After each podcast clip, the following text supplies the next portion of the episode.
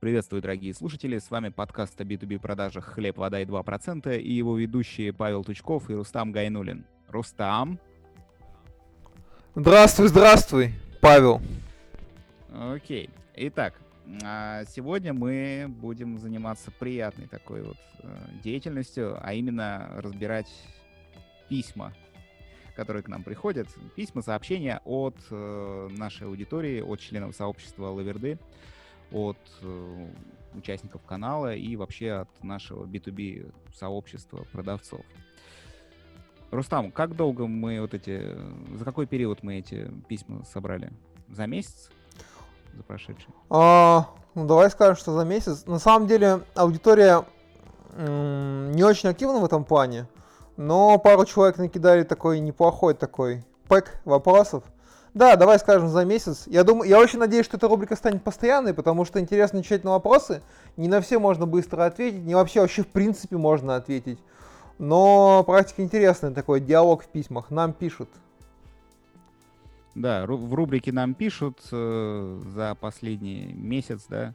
Нам написали, э, я так понимаю, специалисты из совсем разных отраслей, да, то есть это большой разброс там B2B продавцов и не только продавцов, как я вижу, да. То есть там да, без да. не ну как бы там, судя по всему. Да, там ближе как бы, ну, скажем так, в основном задавали вопросы ребята уже ближе к senior sales, такие, которые метят на руководителей. В общем, давай тогда начнем, наверное, э, из того, что мы ты увидел, какой из вопросов тебе больше всего понравился? Какой прям вот от которого свербит? Свербит от вопроса. Да. Давай я начну со своей любимой темы по поводу собеседований. Я вот тут смотрю. Денис, я просто знаю, кто вопросы накидал, я же хитрый хрюша. А? А? Какие вопросы необходимо задать ЦВУ на собеседовании с HR, какие с линейным, какие с топ-менеджером? Ну, чувствуется, да, я... во время кризиса нужно кадры набирать, да?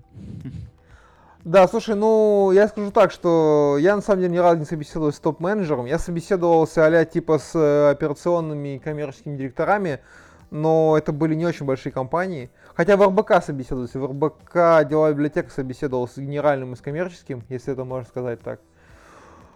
Слушай, ну, э, HR более важен отбор по твоим софт-скиллам, да, то есть э, общая адекватность, общая какая-то восторженная заинтересованность компании, я бы так назвал это. Пресловутая лояльность. Ну, то есть, да, да, он должен понимать, что ты именно хочешь в этой компании работать, ты что-то о ней знаешь. На самом деле ряд вопросов не сильно сужается или расширяется от воронки к воронке. Всем важна заинтересованность. Если мы берем первоначального HR, это скорее вопросы по ну, общие вопросы там, условно, там, по обязанностям, э, по деньгам э, и прочее. Если мы говорим по поводу линейного руководителя, это, конечно, уже скорее э, процесс продаж, э, принятые какие-то установки в компании, не знаю, там, разбит у вас процесс на SDR и Sales Executive, там, э, как у вас работает маркетинг, ну, типа, для меня это важно всегда, я всегда этот вопрос задаю. Но чтобы человек понимал, что ты комплексно, как специалист, э, хочешь осознавать, с каким объемом работы ты будешь сталкиваться. И в частности ну, топ... видишь себя на этом месте, да, то есть э, что бы ты делал, если ты вот окажешься в этой компании, э, что тебя будет волновать? Да, да. А по поводу топ-менеджера, ну, наверное, то же самое, что и руководитель, там, плюс-минус. Возможно, уже какие-то более глубокие штуки, там, не знаю, или там а, с юнит-экономикой, не знаю, какой у вас uh, Custom Acquisition Cost, привлечение лида, стоимость. А, мне даже сложно. Тут, наверное, топ-менеджер это скорее развитие, да, это больше про такие управленческие разви- э, вещи, условно, чтобы ты дал человеку понять, что ты хочешь в этой компании развиваться и какие перспективы видит. Нарисовал то, что тебе важно, и спросил, что он может дать, наверное, так. Если мы берем честную компанию, где работают нормальные люди, ну как честно, относительно честно, где работают адекватные люди, давай так. Хорошо. Э, слушай, вот у меня насчет э, топов да, есть другая точка зрения. Она заключается в том, что чаще всего топы на собеседовании — это такая формальная проходная процедура. на которые нужно всем согласиться, э, там, покивать, э, задать формальные вопросы и как бы дальше по цепочке запускать. Потому что, не знаю, у меня субъективное, да, искаженное восприятие, да, свой какой-то жизненный опыт, э, но видится так, что топ-менеджер, когда он приходит на собеседование, он уже все, что нужно, показал, рассказал, и сам факт того, что он там уже оказался, он говорит о том, что как бы его там ждут, давайте не тяните резину, идемте по этапам. Возможно, я ошибаюсь. В небольших компаниях, вероятно, все иначе. В какие-то вот э, другие совершенно сценарии тоже могут быть, но и такое, вот как я описываю, тоже бывает. Слушай, я, я бы не стал это прям так раскидывать. Я говорю, у меня были совершенно странные вещи, когда я собеседовался в три этапа в компанию Skillas, это АТС-система. Э, сначала с э, HR и директором по продажам, потом тестовая, потом коммерческий. И когда мы общались с коммерческим, ну, вообще какое-то очень странное было собеседование. Он, например, мне рассказал, что компания 4 года, он такой говорит, мы недавно внедрили CRM-систему. Я такой, хм, окей, типа, чувак, да, deal with. Ну, то есть тут как бы case by case. Давай, наверное, у нас много да, вопросов, давай будем вот, двигаться знаешь, по flow. Э, какой понравился? Э, про зону компетенции в выборе отрасли или конкретного списка, списка заказчиков для проработки. Вот кто должен отвечать за выбор заказчиков, э, да, и кто должен отвечать за то, за принятие решения, э, с какими клиентами и где работать, да, это sale или его руководитель, то есть РОП. Да, зачем вообще нужны РОПы, я так понимаю, вот э, читается в этом вопросе. И за что они несут ответственность, за что отвечают, и где у них там основное право голоса, да вот в этом вопросе, да, если ты не против, я по нему пройдусь. Да, конечно, давай. Смотри, вот в этом вопросе тут нужно четко представлять, что этот ответ на него будет зависеть от отрасли. То есть, если ты, допустим, торгуешь железками какими-то сложными, специфическими, э, которые там для того, чтобы эта железка появилась, нужна договоренность там нескольких компаний между собой о том, что одним она нужна, другие готовы поставить то, что нужно, и вообще это там э, когда ее эту железку делают, уже понятно, кто у нее заказчик, да, и куда она пойдет. Э, тут, конечно же, все уже решено даже еще до РОПа, да, кому это будет продаваться. Вопрос только в условиях. Да? А, а бывают истории, где в холод, да, sale, как там полевой работник, он волен решать, э, скажем так, э, кому, по каким условиям э, поставлять тот или иной продукт. То есть, скажем, у каких-то сервисов, да, небольших, таких около, то есть на грани B2B и B2C, да, вот такие с низким чеком, какие-то вот э, с легкой интеграцией, с, с быстрым вхождением. Такие штуки, я думаю, sale сам решает.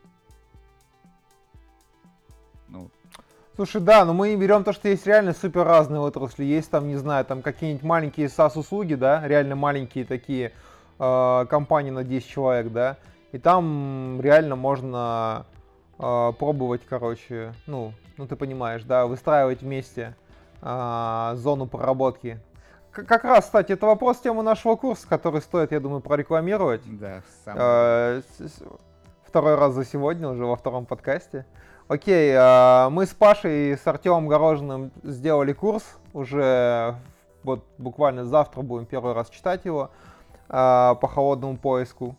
Да, где мы расскажем, 6 как... 6 июня мы записываем вот накануне, собственно. Да, да, поделимся результатом. Э, будем рассказывать, как э, определить профиль компании, как э, понять, кому продавать как раз, какие вопросы нужно задать, прежде чем выходить на потенциальную компанию, как точно выходить на компании, чтобы более, наверное, бить в цель при продаже, как искать контакты, порядка 20 способов поиска контактов, обзор Sales Tech Utility и как писать холодные письма. Это такой э, экспресс-курс по холодному поиску. Если холодные звонки уже не работают, продавать надо. И уперся в какую-то такую вещь, что действительно не можешь, не можешь, короче, выходить на потенциальных decision-мейкеров.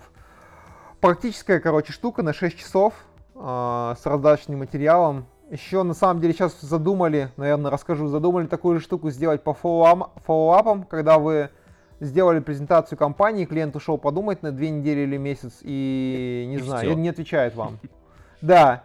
Что делать, короче, когда вы презентовали уже клиенту, и как, как, ну, есть такой термин compelling event, это событие, которое помогает клиенту купить быстрее, чем у вас, например, конец финансового года. Ну, вот, про такую штуку тоже сделаем, я думаю, сейчас обкатаем холодный поиск и сделаем такую. Вот, так что кому интересно, я думаю, мы в описании закинем а, ссылочку. Ссылки в описании, подписывайтесь, ставьте лайк. Лайк, шер, ретвит. В общем, взбадривайте ваши продажи, приходите к нам на курсы, мы вам поможем. А, с Да. твоего позволения закрою все-таки вот этот вопрос, да, в нем вложенный вот этот вот э, посыл, а, собственно, Роб чем занимается, чем руководитель продавцов э, должен заниматься и за что отвечать. А, вопрос как бы такой интересный, и опять же, отчасти зависит от отрасли, чем он именно занимается. Но чаще всего Роб — это проводник между э, собственниками компаниями и э, теми, кто приносит прибыль ей. Ну, то есть, по факту, между продавцами и э, ру- руководством. И на РОПа происходит э, давление с двух сторон. И его ответственность в том, чтобы и отдел продаж э, сохранить и добиваться с него результатов, но в то же время и защищать его перед э, э, руководством компании. То есть роль такая двоякая, и она, по сути, там в две стороны у него зоны ответственности. И внутри отдела, и в- внутрь компании другие отделы. Вот. Это часто, например, может всплыть при взаимодействии э, с другими подразделениями, там, техническими какими-то, да. То есть такая вот пограничная мне видится. Но э, тут надо важно понимать, что любой роб это такой некий тоже проект, потому что он должен уделять ресурсы для работы своих людей. И я могу поделиться своим опытом. Например, я задаю себе вопрос, зачем мне нужен руководитель, когда он не может решить мою проблему, которую я сам не могу решить. У меня такая ситуация была э, в группе компании ДВ. Как бы... Ну, вопрос, вопрос. да. Ну, это, это на самом деле, да, не надо как бы быть довольно умным, надо просто задавать себе и другим людям э, грамотные вопросы. Ну что, давай пройдемся дальше по Да, давай вопросам. дальше. Вот так. большое. Лайфхаки, как пробить будущего работодателя? Я, например, всегда уточняю коллег и после оффера запрашиваю проект именно своего договора, чтобы не получить сюрприз в момент оформления. Слушай, ну, если честно, я, наверное, не дам каких-то таких э, очень своеобразных советов. Слава богу, есть сообщество на 1400 человек, где можно спросить, да? А, Очень интересно, на самом деле, есть такая знакомая у меня Ксюша Плашаева, в Экспонии работает. Она пишет коллегам, вот ты работаешь в этой компании, она как-то... Короче, я работал в Вилли, и она писала там, хотела мне написать, как там работается. Это хорошая тема, да, бу- будущих коллег можно спрашивать. А, рабочая тема задавать вопросы, то есть понимать саму атмосферу, да, ты приходишь в компанию, и, ну, видно, что что-то не так, бывает. А, напрягающие вещи, которые, ну, для меня триггеры какие.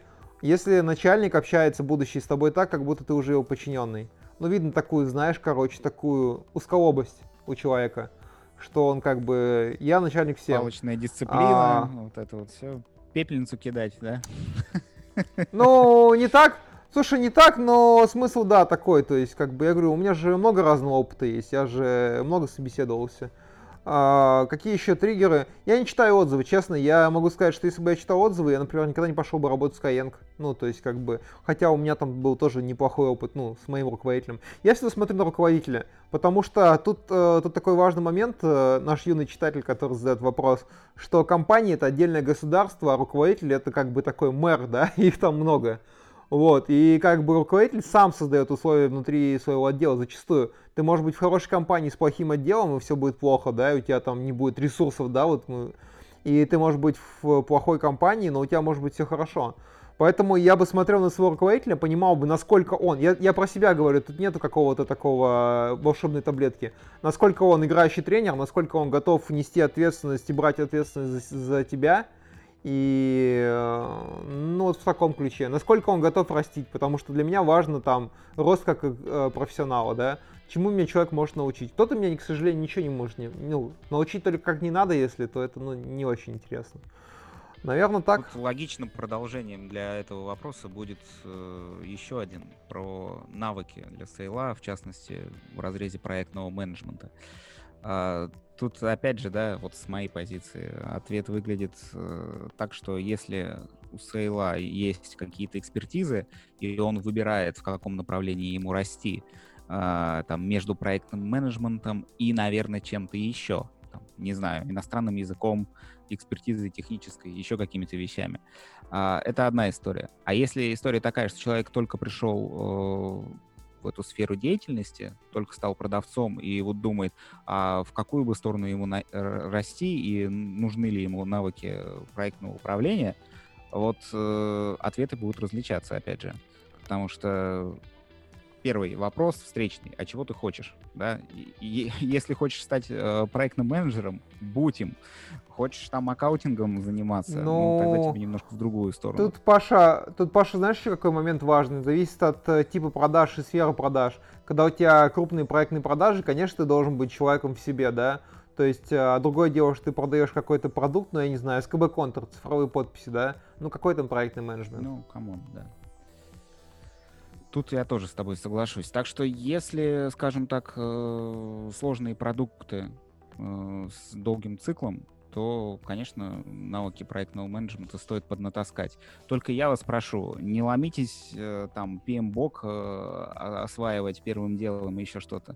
Это немножко не про линейных селзов, да какие-то нужно более приземленные вещи ближе к вашей отрасли смотреть. Опять же, изучить best practices, что используют партнеры конкуренты, и, от, и взять это на вооружение. Так, и да. я так э, вижу, что этот... Э... Да, скажи, пожалуйста. Да, да, да. Вот мне нравится вопрос, какие навыки отличают B2B продаж жена, медла и синьора. Но я, наверное, открою секрет, что медла в продажах вроде как э, компетенции не существует. Она довольно условная. А какая, какая отличает джуна и синьора? Но я скажу, джун это общее понятие. Джун, короче, не может работать один. В общем так, это не только в продажах, это везде. Вот Джун там фронтенд разработчик, да, он не может работать один. А, ему нужно всегда какое-то подспорье. И я тут даже дальше пойду. Есть и синьоры, которые не могут работать одни, да. Есть человек, который, ну, вот, ну, не знаю, вот у меня сейчас компания, я работаю один. Я подчиняюсь напрямую генеральному директору, у нас 7 человек всего, да. И если мне там генеральный директор не будет помогать, там как-то я смогу сам вести работу, да. Ну, то есть у меня нету боевая единица. Вот самодостаточность. Да. Да, а по поводу синьора, ну тут, понимаешь, тут все, я бы смотрел от задач, да. А, синьор действительно довольно автономный должен быть. А где-то синьор это человек, который должен вообще понимать юнит-экономику, да, там э, сводить между отделами. Где-то синьор это просто чувак, который может выстраивать потоковые продажи. Где-то это просто человек, который приносит определенный набор денег, да. Но, наверное, синьор это действительно больше про автономность. А, middle, ну это, наверное, такой же чувак с сильными скиллами. Может быть, я говорю, что это условная позиция, потому что я вот не видел ни, ни одной вакансии middle sales manager. Вот, а, это, наверное, просто человек, которому не хватает чего-то в этом плане, он там не может а, быть автономным, но уже имеет какие-то базовые типичные навыки и отличается от жена. Вот. Наверное, так. Но я говорю, что все границы супер условные. Грейды, которые... Вообще, я скажу так, наверное, как бы многие люди об этом не думают, но грейды придуманы компаниями, чтобы не платить вам деньги. Вот. То есть такая и хитрость как бы... да, из айтишного мира, которая расползается по другим отраслям. Ну да, да, ну слушай, ну come on, типа, э, я прихожу там условно, там, не знаю, на 150, да, и мне говорят, слушай, ну ты неплох, но у нас верхняя граница грейда, короче, синьор, это 120. Я говорю, хорошо, конечно, в принципе. Но, но не тебе. 10 долларов, да, да. Поэтому это э, грейды это искусственное препятствие для того, чтобы не платить деньги. По мне, это мое мнение, как бы э, можем поспорить. Знаешь, есть такой мем, типа грейды для того, чтобы переубедить деньги. Переубеди меня, знаешь, короче, мем. ну, типа того. Ну, на самом деле, я немножко с другой позиции смотрю на эту ситуацию. Само собой, это следствие, да, что работодатель платит тебе меньше, когда тебя загоняет в определенные рамки. А, это удобно там, где, Погоди скажем, а, результаты труда сложно оценить в деньгах. У Сейлата как раз-таки можно оценить в деньгах. В этом-то и разница от разработчиков. Поэтому это натягивание совы на глобус э, в каком-то другом вообще мире э, происходит.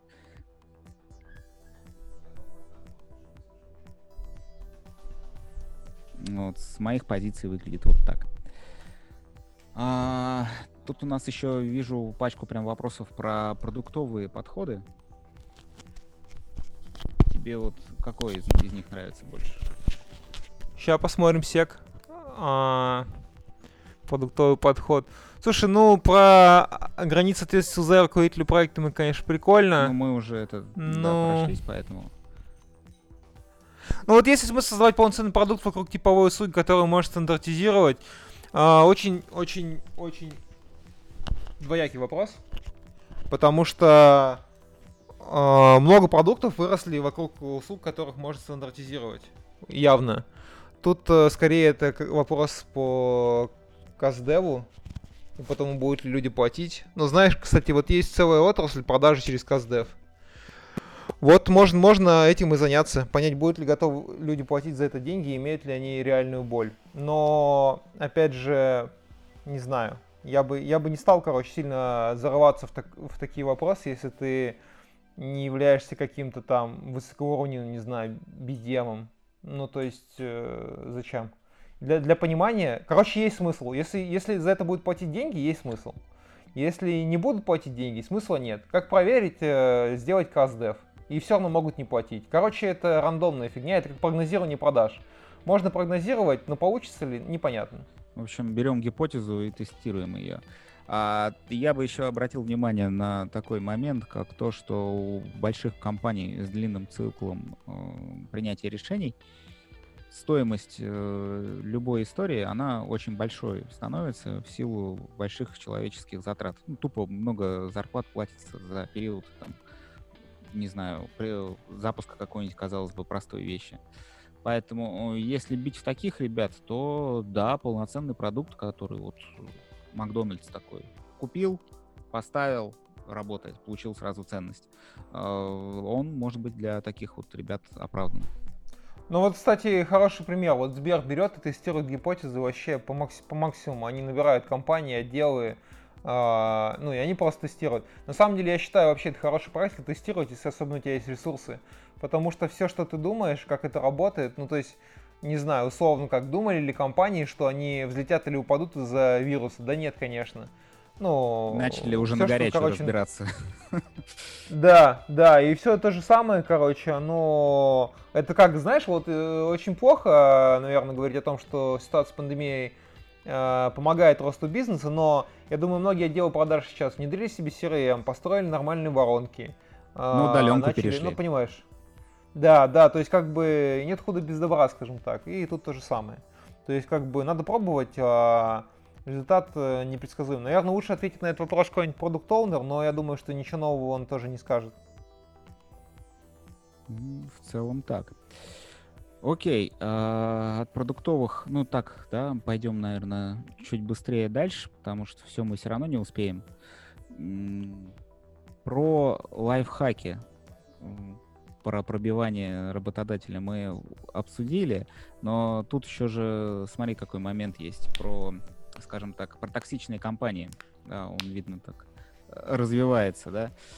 А, с- то, что называется соковыжималкой, конвейерными продажами, когда все автоматизировано до нельзя, когда там э, каждый чих сотрудника учитывается, и по воронке, э, как биоробот гоняет лидов э, продавец. Вот как э, такой труд, да, продавца, он может не выжимать человека, не высушивать его там за полгода, а как-то в постоянную деятельность выли- вылиться. Ну, я бы сказал, что никак на самом деле, потому что цели разные. Цели бизнеса получить максимальную прибыль, невзирая на человека ресурсы, а цель э, сотрудника э, соблюсти ре- режим труда и отдыха. Можно привести такой пример э, консалтеров. Мы не будем приводить ткисы всякие, европланы. Консалтеров приведи пример. Они работают 26 на 8, ну, не нюхают кокаин, но близки к этому, короче.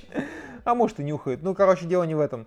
И смысл в том, что они там всегда заряжены, но э, организм таким образом работает, что ему все равно нужен отдых. И э, это ни к чему хорошему не ведет. Вот говорят, навыки развития компетенции, вы там много можете.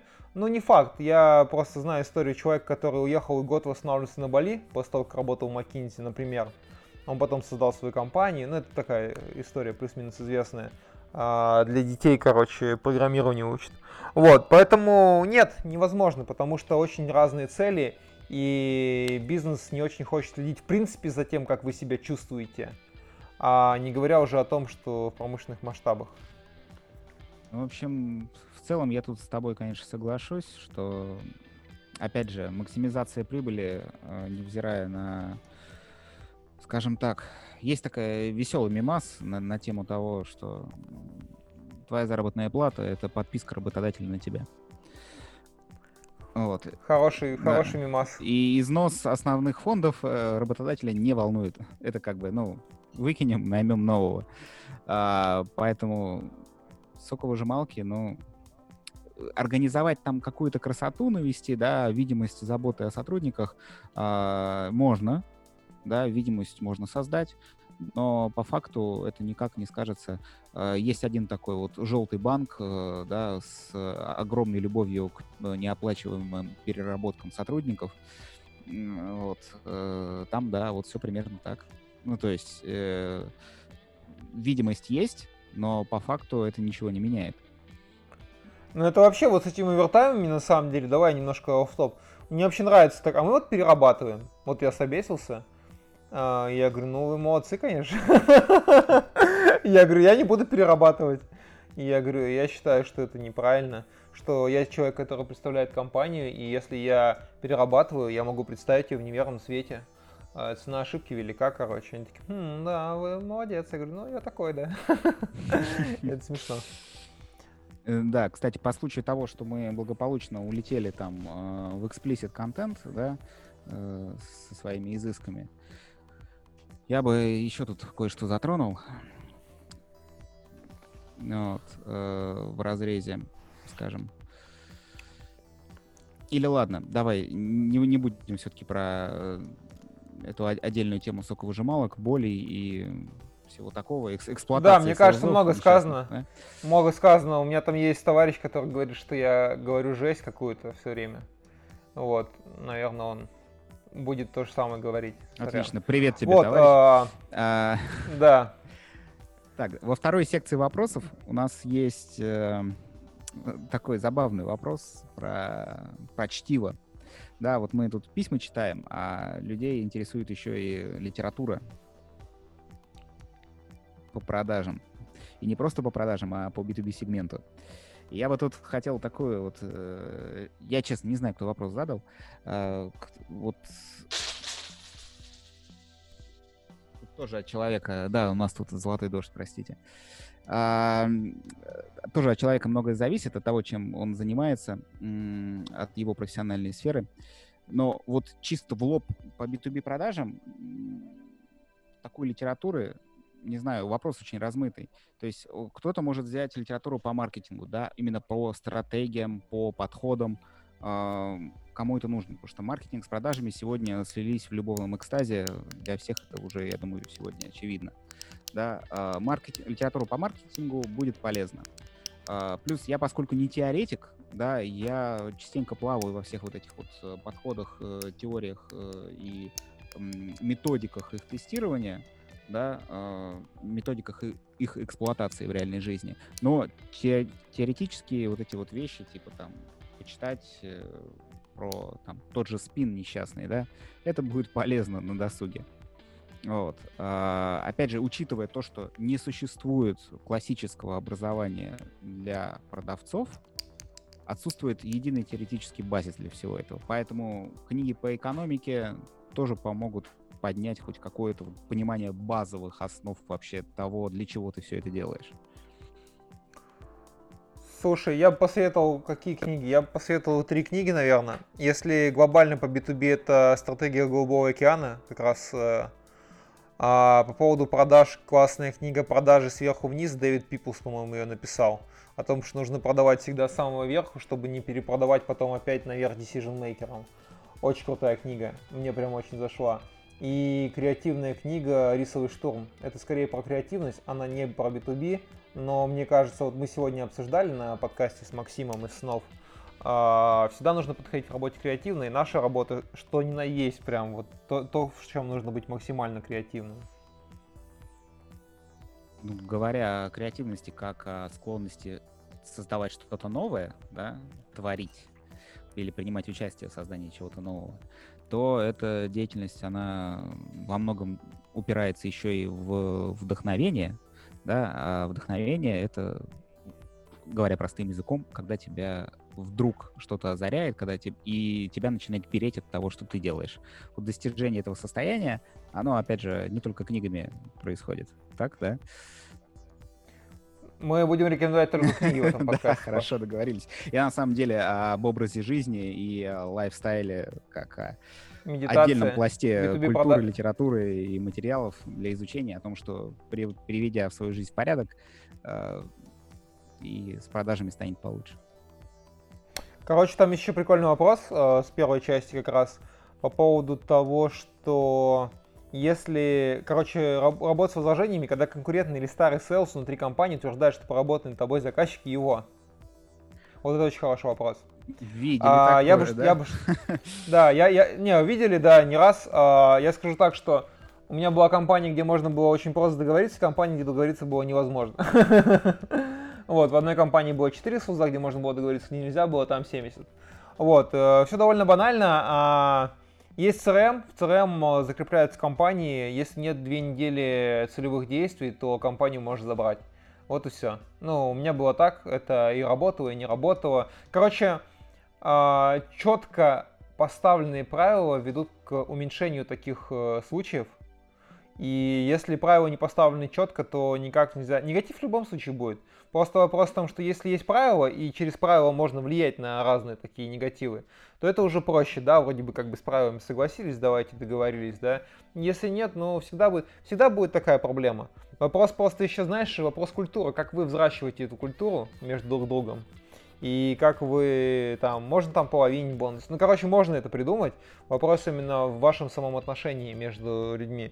Тут, скорее всего, вопрос человека, потому что он, наверное, кому-то продавал, и как-то, короче, там что-то пошло не так. Я имею в виду, что кто-то кто где-то что-то написал. А, я, я как понимаю, что если в CRM нет информации, я бы вопрос так решил. Ну, я поговорил бы, конечно, с этим человеком. Но по мне, как бы ты, если работаешь, нужно понимать, что ты над этим работаешь, а не просто у тебя где-то там в блокноте написано company name.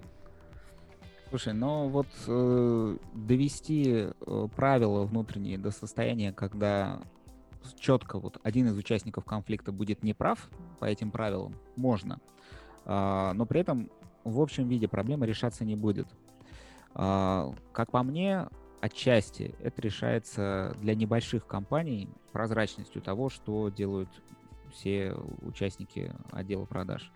Да, то есть если есть прозрачность, и кто-то видит, что там, его коллега пошел, написал тому клиенту, с которым он работает, то есть до того, как это все выльется в открытый конфликт и в какое-то недопонимание, еще и там на заказчику прилетит да, какие-то отголоски вот этих разборок внутренних, прежде чем это случится, прозрачность позволит э, ситуацию разрулить.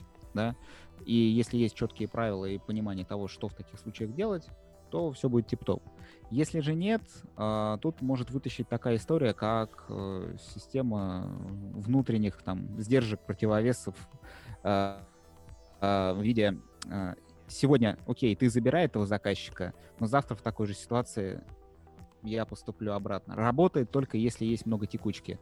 Если работать с крупными, большими, серьезными заказчиками, это, конечно же, не вариант. Можно вилку в ногу воткнуть. Ну, как, да, последний аргумент. Тут э, есть интересный вопрос, короче, я бы их объединил в один. Если клиент, если контакт состоялся, но сейчас еще не время для покупки, как сделать так, чтобы когда придет время обратились к тебе? И другой вопрос тоже, который я хочу объединить с этим. Недорогая поддержка клиента или да в теплом состоянии, если клиентов много, десятки или под сотню. Ну, тут как бы все просто. Нужно держать точку касания – точка касания это обычно контент, либо контент, либо какие-то события. Ну, то есть ты должен клиенту давать что-то, что ему будет полезно. Ну, если максимально простым языком говоря. Мы вот сейчас разрабатываем в компании такие штуки. У нас есть статьи на Хабре о нас, которые помогают нам продавать э, айтишникам, например, потому что айтишники очень любят Хабр. А, в общем, нужно раз, разрабатывать контент-маркетинг, чтобы рассказывать клиенту о себе, А, если клиентов очень много, там, ну, десятки или под сотню, нужно это уже автоматизировать с помощью, например, Snow.io, который у нас есть. Ну, в общем, создавать а, такие некие триггеры, в которых рассказывать, не знаю, а, была очень прикольная штука, недавно поделилась Маша, вот она работает в Лондоне, у нее товарищ пишет такие фоллоуапы, а, типа, что нового случилось в компании. И он их пишет в таком шутливом форме, я, по-моему, тебе скидывал, типа, вот, а, надеюсь, с вами все хорошо, я сбриваю свои усы, короче, потому что там сижу дома, и вот рассказываю об изменениях в нашей компании. Но вот в таком, таком ключе, в общем, автоматизировать и персонализировать, я бы посоветовал так, и создавать контент. Давать клиенту такую ценность, после которой он будет помнить о нем, а, о тебе. Не знаю, вот сейчас Максим, э, с Максимом писал подкаст, он говорил о том, что он продает в основном в США, он смотрит там, например, э, типа условно этот штат, штат, где там больше православных, я их поздравляю с Рождеством. То есть, говорит, я вот ставлю себе прям напоминалочки, это мне как бы кушать не берет, но все-таки по- по-другому как-то люди уже относятся, да, они как бы обо мне помнят. Если наступает вот этот момент волшебный, они могут обратиться и ко мне. Ну, то есть, э, как-то так. Персонифицированность э, и автоматизация здорово, согласен. Есть еще такая тема, как экспертность. То, как э, твои заказчики, твои потенциальные чемпионы, да, тебя воспринимают. То есть и, из прикладной такой вещи, которую иногда делаю. Э, вот планируется релиз, да, э, то есть буквально на этой неделе я знаю, что выпустят такие-то, такие-то фичи. И если я знаю, что для клиента они востребованы, в принципе, в голове их удержать и соотнести с типом проекта, это несложно. Да, упоминаешь там буквально одну-две, uh, говоришь, вот, слушай, тут выйдет такое-то, Э, тебе что, как интересно, и получаешь сразу же заинтересованность и положительную обратную связь о том, что «О, здорово, надо будет попробовать». И после пары раз в год, да, вот вообще не тянет э, так вот э, клиентов зацепить, да, и, и они о тебе помнят. И потом, когда у них встанет какая-нибудь нетривиальная или новая задача, они о тебе вспоминают и тебе звонят, пишут, а, вот за прошедший месяц таких вот было человек три, наверное, а то и четыре. Слушай, ну да, да, у меня такая же тема была с деврелами. Э, Деврел тот, который управляет отношениями э, разработчиков э, с внешней средой, пиар-технический бренд. Ну, то есть я написал одному деврелу там, ой, кстати, я забыл тебе написать, вот у нас, мы же сделали такую штуку для Хабра, а, а как я об этом вспомнил? Говорю, мне вот такой-то человек задал такой-то вопрос, я такой думаю, блин, как, типа, какие у вас сообщества IT? Я говорю, а у вас же есть Хабр. Она такая, а, это та девочка, говорит, она может. Ну, понимаешь, да? Как бы вот такая воронка раскручивается, это узкая комьюнити, деврелов вообще немного, и как бы уже такой, типа, э, ну, как бы контакт теплее становится. Вот, и вроде бы ничего такого, но как бы, ну, но в принципе, вот, кстати, этот человек потом меня с днем рождения поздравил. Вообще было приятно. Как мило. Вот. Да, это, ну, э, как бы не все клиенты поздравляют меня с днем рождения. Но я бы хотел, чтобы все поздравляли. Для тех, кто не в курсе, из слушателей, да, у уважаемого Рустама а, в этот четверг а, был юбилей. Да, еще столько же лет, и можно все-таки 2000 человек в сообществе нарастить. Я, я думаю, уложимся быстрее. Да, я, я думаю, постараемся. А, знаешь, вот есть твой вопрос вообще, разница в продажах на просторах СНГ и Европы. Мне кажется, прям... Я бы это вообще в отдельную историю, да, в отдельный, может быть, выпуск э, выложил, потому что сейчас мы тут будем долго, да, разговаривать. Но если попробовать сжать, да, вот если попробовать сжать, разница есть. есть не, не, даже не только внутри СНГ, она даже внутри разных городов. То есть продавать в Казани так же, как в Екатеринбурге, иногда может не получиться. Ну, в каких-то аспектах. Э, слышь, Это да, да, давай поаккурат, поаккуратней там, да? С Казанью-то. А? Нет, ну просто в Казани не есть. Ну да, да, да. Я понял. Слушай, ну да, да. Я, как бы на самом деле, я очень надеюсь, что мы пригласим Машу, она работает в Лондоне. Вот, и возможно вы как раз с ней об этом поговорите. Да, было бы круто. Да. Такой мини-анонс, да, сделали. Да, я думаю, сделаем. Ну, слушай, у нас много людей сейчас на самом деле в разработке на подкасты, и будет еще больше. Я думаю, можно анонсировать, что мы, скорее всего, запишем скоро подкаст с Кроком. А, Сейчас мы готовим там вопросы и темы. Вот. Сейчас, у меня какие-то еще... На какие-то вопросы мы еще не ответили, надо посмотреть. Да, так, на все, проект ну, будет. мы на все не успеем. А, В в общем, там вот был еще такой э, про признаки ЛПР при минимальном контакте с компанией. А, вопрос... У него есть деньги. Что, что говоришь? Я не услышал. У него есть деньги. Ну какие еще признаки, если минимальный контакт? Кто держит бюджет? Ответ. Ну да, да, это... Не, ну, ну тут просто, короче, а, важно понимать то, что а, тот человек, у которого есть бюджет, да, типа, ну, как бы ты минимальным контактом не обойдешься. В итоге получается, что ты, короче, это же роль, ЛПР это же роль, а не должность. И ты, у меня просто недавно такая тема была, что у меня сейчас ЛПР это а, внутренние коммуникации, человек, отвечающий за внутренние коммуникации. Я вот писал в Газпромбанк, девочка нам написала, не пишите мне больше вообще. Я такой, окей. И я нашел начальника отдела инноваций, и оказалось, что она а, была на нашем питче в высшей школе экономики, и она, и она прям заинтересовалась нашим продуктом, и сказала, что давайте я вас представлю всем, кому надо, мы попробуем, короче, у нас что-то пообщаться. Вот. То есть она как бы выполняет роль Деврела, но у нее а, как бы должность начальника отдела инноваций. Вот такое вот внезапное загогулино в, таком скромном Да. банке. Да, и человек как бы говорит, да, прикольно, давайте общаться, круто, почему нет, типа, вы, вы классные. Ну, продукт у нас Но при интересный. этом тот, кто, кто, Вот. э, кто ты думал, что заведет тебя в компанию, говорит, не пишите мне больше. Да? Да, не, ну, типа, это, это бывает, то есть, ну, как бы, ну, это нормально. Я уверен, что человеку сыпется тысячи писем, это без негатива вообще. Вот, и, э, возможно, он просто даже меня не понял, как вариант. Возможно, я что-то неправильно донес. Но смысл ты уловил. Да, бывает по-всякому. То есть э, важ- важно понимать просто, я скажу так, что никогда не бывает одного ЛПР в плане того, что э, я, я вот даже сталкивался с такой штукой, что мне люди, которые так или иначе от- отка- э, относятся э, и могут быть моими чемпионами, мне отказывали, а потом мне другие люди знакомили с теми, кто выше и принимает решения. Вот, по моему продукту. И это для меня как бы, ну вот последнее время, это уже там два или три случая. Нельзя сказать, что это прям такая зависимость хорошая, но заставляет задуматься. Да, слушай, ну это интересная история про то, что вот что еще понимать э, с минимальным контактом. Признаки ЛПР. Ну, не знаю, дорогая визитница. С учетом того, что оффлайн э, контактов у нас все меньше, э, да, э, ЛПР и носитель бюджета тоже могут быть, кстати, разными людьми. Как бы это странно. Я, я бы начинал с этого. Я бы начинал с CCP. Ну, то есть, типа, ты сначала создаешь профиль, по профилю ты уже понимаешь, что у меня могут быть там, условно, там, три или четыре, короче, должности моими чемпионами. Ну, явно не одна. Одна это очень редко бывает, да. А, и вот поэтому уже плясал, смотрел бы, кто из них более Но это уже явно не минимальный Активный. контакт. Но, но минимальный контакт, это важно понимать, что при минимальном контакте признаки ОПР, как бы, это... Есть такое выражение, короче, оно совсем эксплисит, поэтому Давай я скажу, что ебашь. это... Нет, нет, я не буду таким, как ты. Короче, в общем, это сказка. Э, Когда бизнес ищет волшебства, да, он находит сказочника. В общем, э, при минимальном контакте мало чего можно узнать. Наверное, важно понимать, у кого бабки.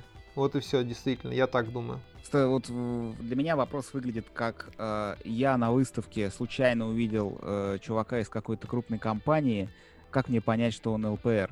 Ну, то есть, вот ты идешь, тебе нужно принять решение сразу. Вот какой вопрос задать? Ну, то есть, для меня, мне видится так. Если ты человека нашел в интернете, да, нашел или вдруг случайно столкнулся, то это уже другая история. И тут, в принципе, минимальность этого контакта и инструменты, какие у тебя могут быть, они совсем разные. Так что тут смотря как на этот вопрос посмотреть. Слушай, ну я предлагаю на этом, наверное, как-то закруглить нашу сегодняшнюю историю. Да, да, я думаю, что у нас еще будет много. Я, давайте, ребят, постараемся раз в месяц выпускать, такой раз в два месяца нам пишут. Интересно отвечать. Не на все вопросы можно интересно ответить на самом деле. Но я думаю, выборочно всегда можно на что-то поотвечать. Поэтому пишите, всегда рады комментариям. записывайтесь на наш курс. Я думаю, что мы скоро все-таки его уже анонсируем. Что-то человек 7 или 6 записалось. Вот. Поэтому что я могу вам пожелать? Могу пожелать, вот э, выйдет подкаст с Максимом, он очень творческий и интересно подходит к работе. Послушать и заряжаться такой энергией и также работать, потому что мне прям очень приятно было пообщаться и посмотреть, как люди, в каком ключе они вообще рассматривают свою работу.